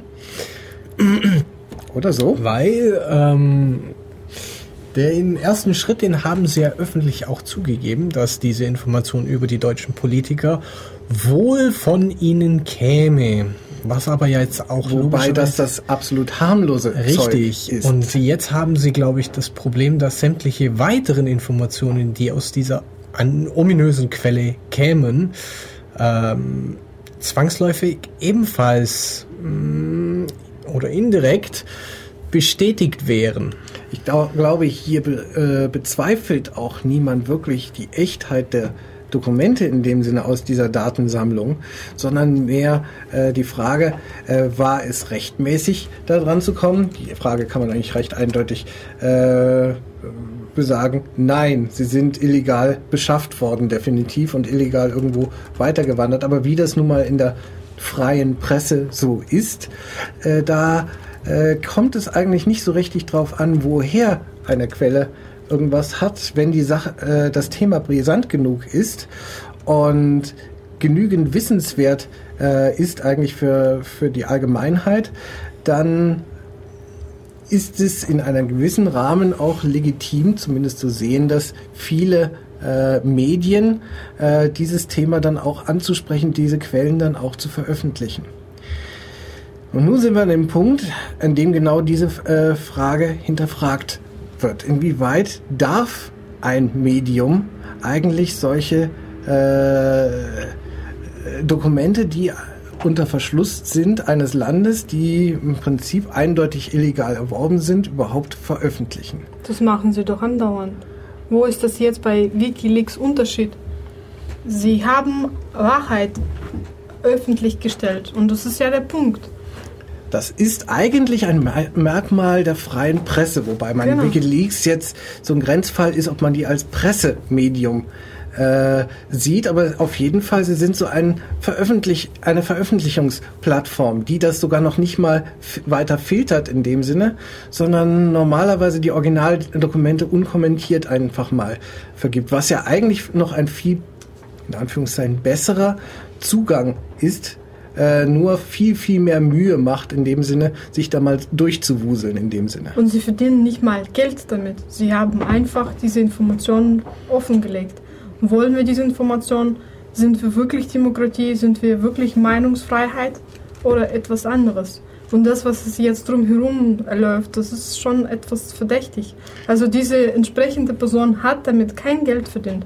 Der wollte einfach diese Information freilegen. Und jetzt wird er verfolgt mit komischen äh, Sachen, wo du dann offensichtlich, offensichtlich vermutest, dass das, was sie jetzt ihm anhängen versuchen, nicht so ganz stimmen könnte. Also Kommentierung hier der Wikileaks Gründer, ich weiß den Namen jetzt nicht auswendig, äh, wird seit einigen Monaten verdächtigt, dass er zwei Frauen in Schweden äh, vergewaltigt haben sollen. Äh, er selbst behauptet, das sei eine Kampagne gegen ihn. Nun, normalerweise würde ich sagen, diese äh, üblichen, äh, also sowas äh, zu behaupten, ist normalerweise immer so eine, eine, eine Schutzbehauptung und ja, ja, die Verschwörungstheorien und dergleichen. Ja, nur aber in das diesem ist der Fall. Punkt. Wieso haben sie das vorher nur nicht gemacht? In, ja, sie haben es vorher gemacht. Ach so. Das ist schon seit einer äh, Weile jetzt. Sie waren bloß nicht erfolgreich. Äh, Weil jetzt die, die Sache ist Naja. die, dass äh, gerade in diesem Fall so ein gewisser Beigeschmack dabei ist. Äh, es ist eigentlich genau so was, was in diesem Fall Sinn machen könnte. Es ist viel zu einfach in dem Sinne hier. Ähm, äh, sich einfach darauf berufen, äh, zu, m, berufen zu können, der ist sowieso illegal in was ganz anderem und ihn auf diese Weise aus dem Verkehr zu ziehen und gleich seine Plattform, die überhaupt nichts damit zu tun hat, gleich mit. Und jetzt äh, auf der anderen Seite, die USA sind sauer, sie äh, äh, üben Druck aus auf alle möglichen Firmen, die irgend in einer Weise in Geschäftsbeziehungen mit Wikileaks stehen könnte, egal ob das jetzt kommerziell oder nicht kommerziell läuft. Also Firmen wie Amazon, da wurde äh, einiges an Druck wohl ausgeübt. Die haben bereits am nächsten Tag, also ich glaube Mittwoch letzter Woche, angekündigt, äh, dass sie die Zusammenarbeit mit Wikileaks einstellen. Mittlerweile ist PayPal ähm, hat, die Zusammenarbeit eingestellt. Wikileaks braucht, äh, finanziert sich äh, komplett über äh, einfach nur freiwillige Spenden. Braucht, glaube ich, so an die 200.000 Dollar, Euro, ich weiß nicht genau, pro Jahr, um äh, ihren Betrieb aufrecht äh, zu erhalten. Bisher konnte man das auch über äh, solche Bezahlsysteme wie PayPal, was weiß ich, denen überweisen. Das geht jetzt auf einmal nicht mehr, obwohl äh, es über jede normale Bank nach wie vor wohl geht. Ich war, warte eigentlich nur darauf, dass sie anfangen, die Konten von Wikileaks äh, komplett einfrieren zu wollen, als hätten wir hier direkt eine terroristische äh, Vereinigung äh, vor uns. Ähm, was war noch? Ja, äh, in Sachen, äh, da, da sind wir ja vorhin drauf gekommen, äh, Dom Domain Name Service. Also seit, ich glaube, Freitag ist die Domain wikileaks.org, die Hauptdomain, äh, nicht mehr wird nicht mehr aufgelöst und ich glaube noch irgendwelche andere, ich glaube die englische Domain ist ähm, ist nicht mehr erreichbar. Am Freitag zumindest, ich weiß jetzt nicht, wie es am Wochenende, ob sich da noch was geändert hat, war noch die deutsche äh, Domain erreichbar. Und wenn man die IP-Nummer des Servers kannte, dann konnte man immer noch äh, auf den Server zugreifen. Das heißt, die versuchen es jetzt über, ja, äh, alles, was irgendwie in ihrem Verwaltungs- oder Zugriffsbereich äh, liegt, ähm, hier Druck auszuüben und Wikileaks äh, diese, diese Rechner komplett zu isolieren. Diese Aber wir kennen doch eh die IPs auswendig, oder? Darf ich da nochmal kurz... Aber äh, der Wikileaks-Founder heißt übrigens Julian Ass Assange, oder wie man es ausspricht, Assange. Assange, ja, spricht man es aus. Julian Assange, der Wikileaks-Founder. Und ähm, Kate hat da neulich einen tollen Vergleich oder einen tollen Text gefunden über eine Person, der jemanden beschreibt. Ich, ich lese das hier einfach mal vor. Zwar a brilliant computer scientist with long flowing hair, expensive suits and a penchant for leaking sensitive military secrets. okay. Now imagine him de- dallying with tall blonde women and enjoying a harem of monotheistic cult followers. Add a dash of Wayne megalomania, was auch immer das ist, and ensure that he's always on the run. And what do you have? Also, kurze Übersetzung, falls jemand meine seltsame Englischaussprache nicht versteht. Deine Es ist geht- besser als meine. Es geht um einen brillanten äh, Computerwissenschaftler mit langen, äh, ja, mit langen Haaren, teuren Anzügen und eben eine Affinität, um militärische Geheimnisse zu leaken. Und er hat eben, er mag eben große blonde Frauen und äh, hat eben ja, Anhänger, die man dem man über einen Kult nachsagen könnte. Und ähm, er ist eigentlich immer auf der Flucht oder halt immer, immer in Bewegung, immer, läuft immer vor irgendwas weg. Und von wem sprechen wir jetzt? Das ist eigentlich James Bond, oder? Nein, nein, nein, nein, nein, nein, nein, nein, nein, nein. Äh, eher, Kommt äh, aber schon hin. eher irgendwer auf der Flucht. Ja, also wer Battlestar Galactica kennt, wir hatten da ja im letzten Monat die Sendung über ähm, Revolution der, der Maschinen. genau Rebellion der Maschinen und diese Beschreibung passt haargenau auf Geis Balta, aber passt doch genauso auf Julian Assange, den WikiLeaks-Founder. Sie sehen auch ein bisschen ähnlich aus, finde ich. Was ich mich frage, es wird ja auch behauptet, dass von Informationen, was er zur Verfügung hatte oder zur Verfügung gerade hat, von diesen Militärgeheimnissen, hat er nur ein Bruchteil veröffentlicht. Geht es jetzt um die aktuelle Veröffentlichung? Ja. Also Ja, Nico hat ähm, vorhin gemeint, dass, dass die das erwähnt, dass sie das äh, nicht alles auf einmal veröffentlichen möchten, damit die Medien da Verdauernd. äh, das, ja, da, damit man da ausführlich über alles diskutieren kann, damit da halt nicht solch übergangen wird. Das, was wir auch vorhin besprochen hatten, bevor die Sendung angefangen hat, ähm, dass eigentlich gerade nicht über die Leaks von Wikileaks gesprochen wird, sondern nur über das, wie böse Wikileaks eigentlich ist. Also hier werden einige Dinge irgendwie umgedreht. Äh, hier wird gerade WikiLeaks komplett äh, zum Buhmann gemacht. Äh, während das eigentlich, der eigentlich illegale Teil ja von demjenigen, der die Daten tatsächlich geklaut hat und sie äh, im Prinzip WikiLeaks zugetragen hat, äh, begangen ist. Der hat irgendwo einen Eid geleistet, dass er im Prinzip hier äh, Vertraulichkeit be, zu wahren hat. Wikileaks-Gründer oder überhaupt die Organisation dahinter hat das nicht. Deren ähm, Selbstbild und deren äh, Aufgabe im Prinzip, wie Sie sie sehen, äh, steht genau im Gegenteil. Ja, was ist eine Eid? Was, was willst du mit, damit erreichen? Naja, wenn du, also, wenn, du, von- beru berufstätig bist oder was weiß ich, kann es sein, dass du Verschwiegenheitsklauseln zu unterschreiben Richtig, hast. Und aber wenn du der ist dann daran gebunden, aber nicht äh, alle anderen. Ja, aber wenn du unter diesen Eid stehst und Sachen siehst, dass in diesen Verein oder diesen Verband passieren, das nicht passieren dürften und nach, dann- nach offen, Ja, ja, nach dann die, außen wird es Gewissensfrage, ja. gesagt, genau, nach außen wird gesagt, wir machen sowas nicht. Du bist drin und siehst, dass es gemacht wird. Allerdings Was- juristisch was gesehen du? äh, hast du, wenn du das, diese Klausel unterschrieben hast, dann ein Problem. Äh, weil du dich dafür rechtfertigen musst und wahrscheinlich irgendwo vor Gericht gestellt wirst und es dort entscheiden musst. Und äh, keine Sorge, die Rechtsprechung wird sicherlich nicht so ohne weiteres auf deiner Seite sein. Ja, Aber wie gesagt, das freilich. ist dann eine äh, Frage irgendwo, äh, äh, was machst du, das, der Zivilcourage oder dergleichen, der Gewissensentscheidung? Ist es Recht oder Unrecht, ähm, Informationen, äh, Wissen von definitiven Straftaten zu äußern oder zu verheimlichen? Ja, da ist jetzt auch wieder so die Interpretationsfrage. Die, aus Sicht der USA müsste er sich an die Behörden der USA, also die, an die entsprechende äh, Kette oder was weiß ich, Die ja eigentlich unter Umständen die da möglicherweise drin involviert ist. hängen, ja.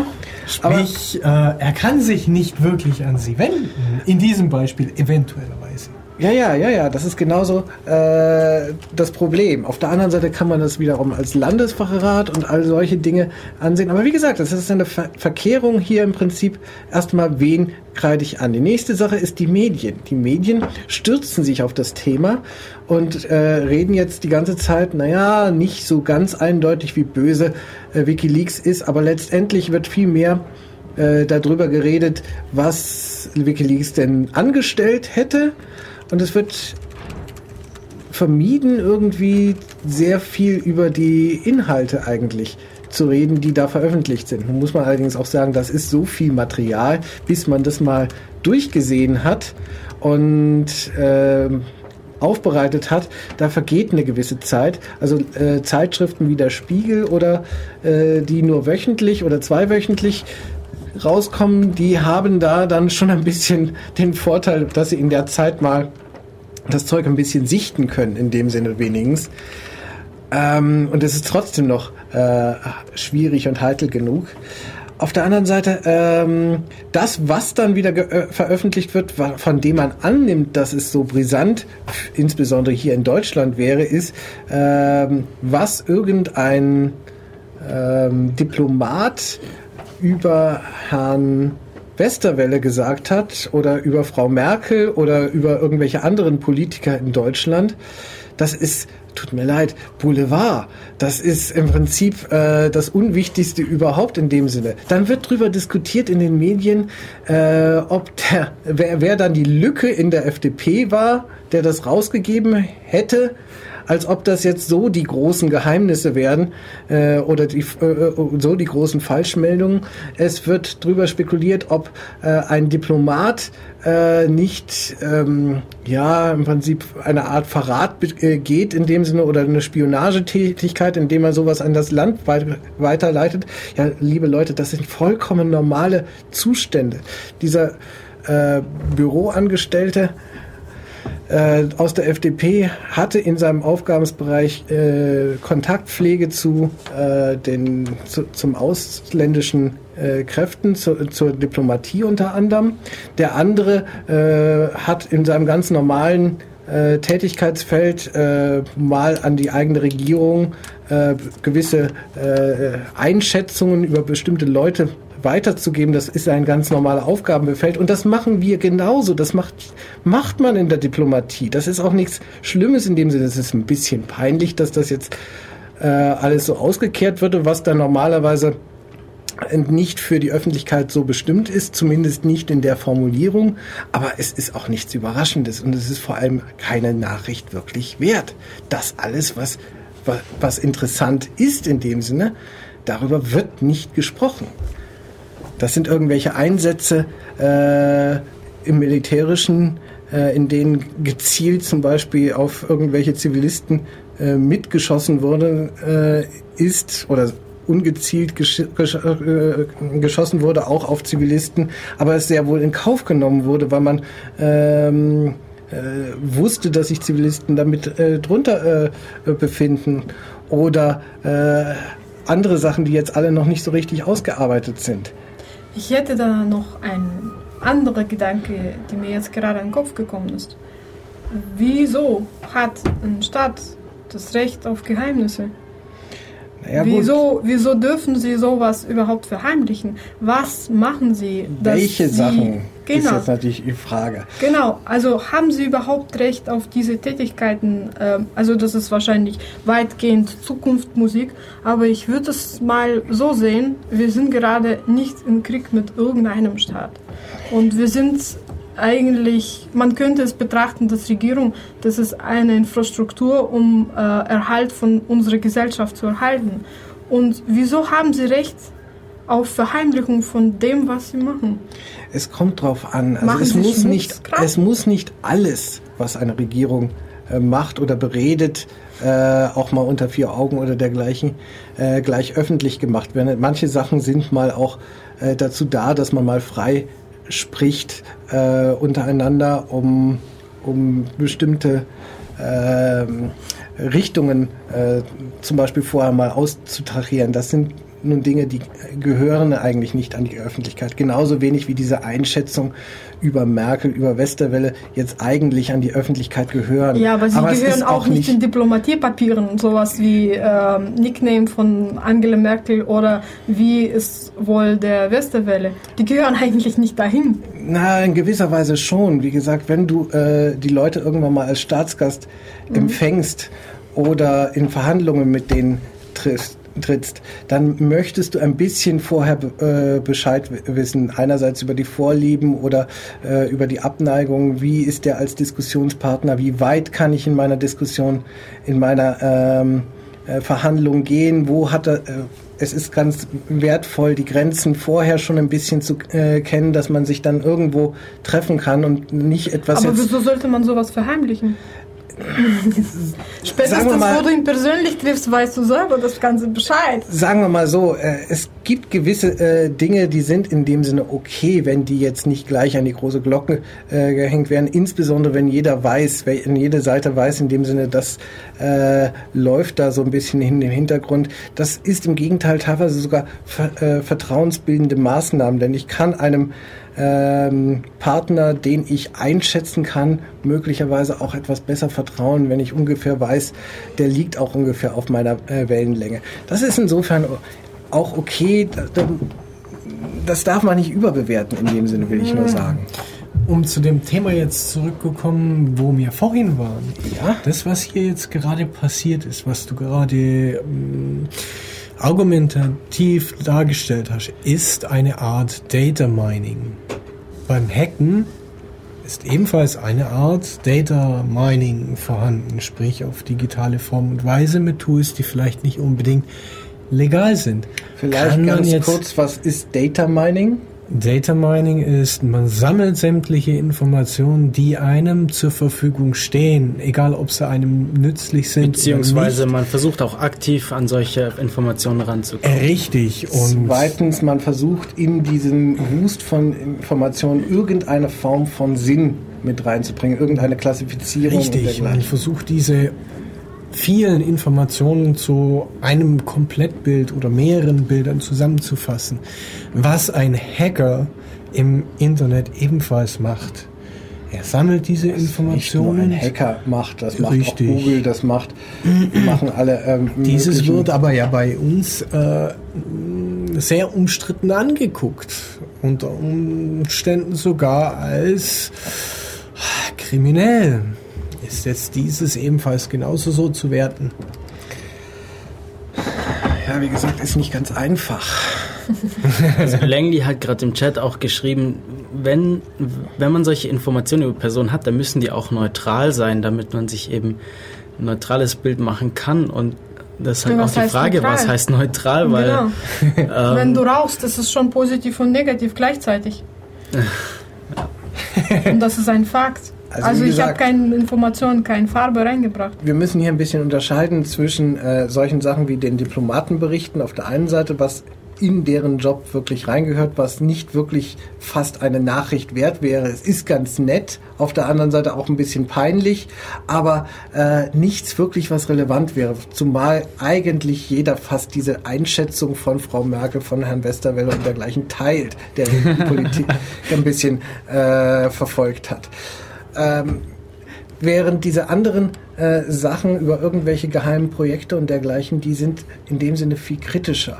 Auch also da hat ein, ein äh, Staat ein gewisses Recht auf äh, Geheimnisse in dem Sinne, aber alles äh, aber hat natürlich, na, die Geheimnisse dürfen so und so weit gehen. Die Frage ist, ist alles rechtens? Wer entscheidet über diese wer Tiefe? Ist alles rechtens und wer kontrolliert vor allem, ob genau. alles rechtens ist? Und wer kontrolliert die Kontrolleure? Und damit kommen wir zu, dem Punkt einfach, äh, dass man irgendwo mal sagen muss, wenn irgendwas aus dem Ruder läuft, dann ist es vielleicht manchmal gar ganz bereinigend, wenn dann auch mal was äh, vor die Tür gekehrt wird. Und dann ist es natürlich umso peinlicher für das betroffene Land, dass es damit äh, jetzt umgehen kann. Und hier versucht offensichtlich die USA gerade äh, weitere Veröffentlichungen ein bisschen zu vermeiden. Und die wissen ja ich im hoffe, Prinzip, dass sie es nicht schaffen. Ja, das ist allerdings so eine eine kritische Sache. Die kommen also gerade mit, mit massiven äh, Druck gerade. Ja, die, also WikiLeaks hat eine Infrastruktur, da gab es auch ein Chaos Radio Express dazu. Leider habe ich den Link nicht mehr gefunden. Nicht, dass der dann auch runtergenommen wurde. Auf jeden Fall, vielleicht heißt es auch irgendwie anders. Auf jeden Fall ist es, also wenn bei WikiLeaks erstmal was veröffentlicht ist, dann bekommt man das da nicht mehr runter, meiner Meinung nach. Und hier im Chat haben wir auch gerade darüber diskutiert, äh, wie man jetzt trotzdem rankommt. Im Tor-Netzwerk gibt es da wohl noch Mirrors von Wikileaks.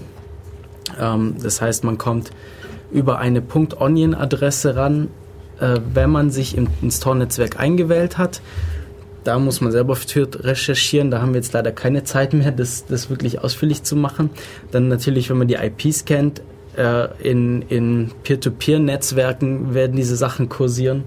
Wobei natürlich eine Sache auch klar ist, wenn das jetzt alle versuchen in diesen Tagen noch, dann wird das entsprechende Netz so überlastet sein, dass du von daher nichts mehr runterkriegst. Okay. Das heißt, letztendlich wird es darauf hinauslaufen, dass es ein paar gibt, die dieses ganze Material, was Wikileaks hatte, mürren und unter anderen Bezeichnungen, unter anderen Namen dann weiter irgendwo zur Verfügung stellt. Und ich hoffe, dass das passiert, dass nicht alles nachher auf nur Wikileaks her äh, herausläuft, äh, sondern dass die Idee von Wikileaks äh, auf jeden Fall äh, etwas auf breiteren Schultern weitergetragen. Wird. Also nur Wikileaks kann man eigentlich auch nicht sagen, weil wenn man sich das mal anschaut, wie Wikileaks aufgebaut ist, das, das sind ähm, die haben Server weltweit verteilt, meistens in Ländern, wo sie einigermaßen Rechtssicherheit haben, wo die nicht einfach abgeschaltet werden können. Selbst wenn es in einen oder mehreren davon passiert, es gibt es eben Kopien auf anderen. Ähm, einzelne WikiLeaks-Mitarbeiter haben auch gar keine Möglichkeit, äh, Sachen wieder rauszunehmen aus von diesen Webseiten oder Inhalte von WikiLeaks runterzunehmen. Diese Möglichkeit besteht gar nicht für niemanden. Und ja. Ja, ähm, eine weitere Sache ist jetzt wieder äh, in die Frage, inwieweit ist es legitim, eigentlich überhaupt Material, das illegal irgendwo erworben würde, sei es zur Strafverfolgung, zur Veröffentlichung in Medien oder dergleichen zu verwenden. Ist das nicht eigentlich rein moralisch ähm, äh, fast schon ein Tabu, äh, dass man äh, dass man sowas überhaupt nicht verwenden dürfte in dem Sinn, weil ist ja eigentlich gar nicht legitim. Ähm, ähm, drangekommen kann man eigentlich als Verwe äh, Beweismittel gar nicht mehr verwenden. Und hier muss man interessanterweise sagen, die USA hat da tatsächlich in ihrer Strafverfolgung, in ihren äh, Gerichtsverfahren einen entsprechenden, ich glaube sogar Verfassungszusatz, der genau so etwas sagen wir mal, sehr erschwert.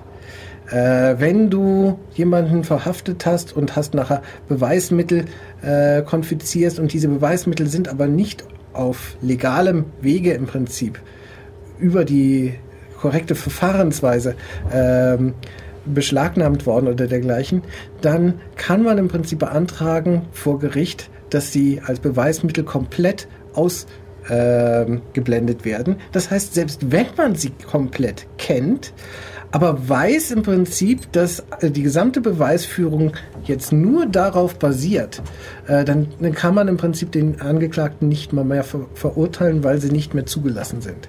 In Deutschland ist so etwas nicht der Fall. Nur mal als Beispiel. In Deutschland haben wir gerade ein Verfassungsgerichtsurteil äh, gehabt. Ich weiß auch nicht, in der letzten oder in der vorletzten Woche war das jetzt gerade.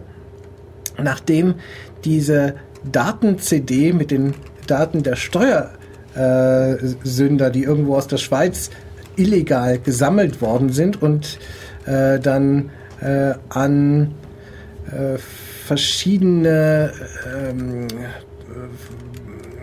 Ermittlungsbehörden in verschiedenen Bundesländern äh, unter anderem aber auch dem äh, BKA, äh, also vom Gesamtbund, äh, angeboten worden sind, ähm, darüber entschieden, ob man das überhaupt verwerten dürfe oder nicht. Und das Bundesverfassungsgericht hat da ganz eindeutig gesagt, ja, also ungeachtet davon, dass es natürlich noch Strafverfolgung gegenüber demjenigen gäbe, der das Zeug jetzt besorgt hat und illegal weiterverbreitet hat, äh, sieht das Verfassungsgericht überhaupt kein Problem darin, dieses zur ähm, äh, zur, zur, also entsprechend äh, auszuwerten und der Staatsver in der Staatsanwaltschaft ah, im Prinzip zu, äh, zu verwenden.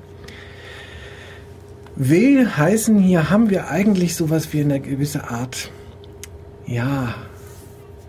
Beide werden bestraft. Ja, die eine haben äh, illegal das beschaffen, die anderen haben diese Straftaten begangen. Wir haben sowas wie eine Doppelmoral, würde ich fast sagen. Also auf der einen Seite sagen wir, äh, Wikileaks ist böse, weil sie dieses Zeug nicht veröffentlichen dürfen, weil es illegal beschafft worden ist. Andererseits in Deutschland äh, würden die entsprechenden äh, Behörden, die entsprechende Staatsanwaltschaft oder was weiß ich, äh, das jederzeit verwenden dürfen. Tja. Ich, sorry, dass ich unterbrechen muss, aber wir haben leider nur noch eine Minute von unserer Sendung übrig. Ich würde super gern noch weiter diskutieren. Das ist gerade echt spannend. Weiß nicht, vielleicht können wir ja nochmal drüber sprechen oder vielleicht. Wir halten euch auf jeden Fall am Laufenden, wie das da weitergeht, beziehungsweise wir informieren uns da selber über Wikileaks weiter. Wir können ja sehen, ob in 14 Tagen Wikileaks noch existiert. Ja, mal schauen, ob es in 14 Tagen noch da ist. Ja, ähm, ich bin Matu, zu Gast waren heute Julia, Stefan und Tobi, beziehungsweise Tobi hier Stammgast, beziehungsweise Mitmoderator. Ihr habt die Sendung Death Radio gehört und wir wünschen euch viel Spaß weiter hier auf Radio Free FM.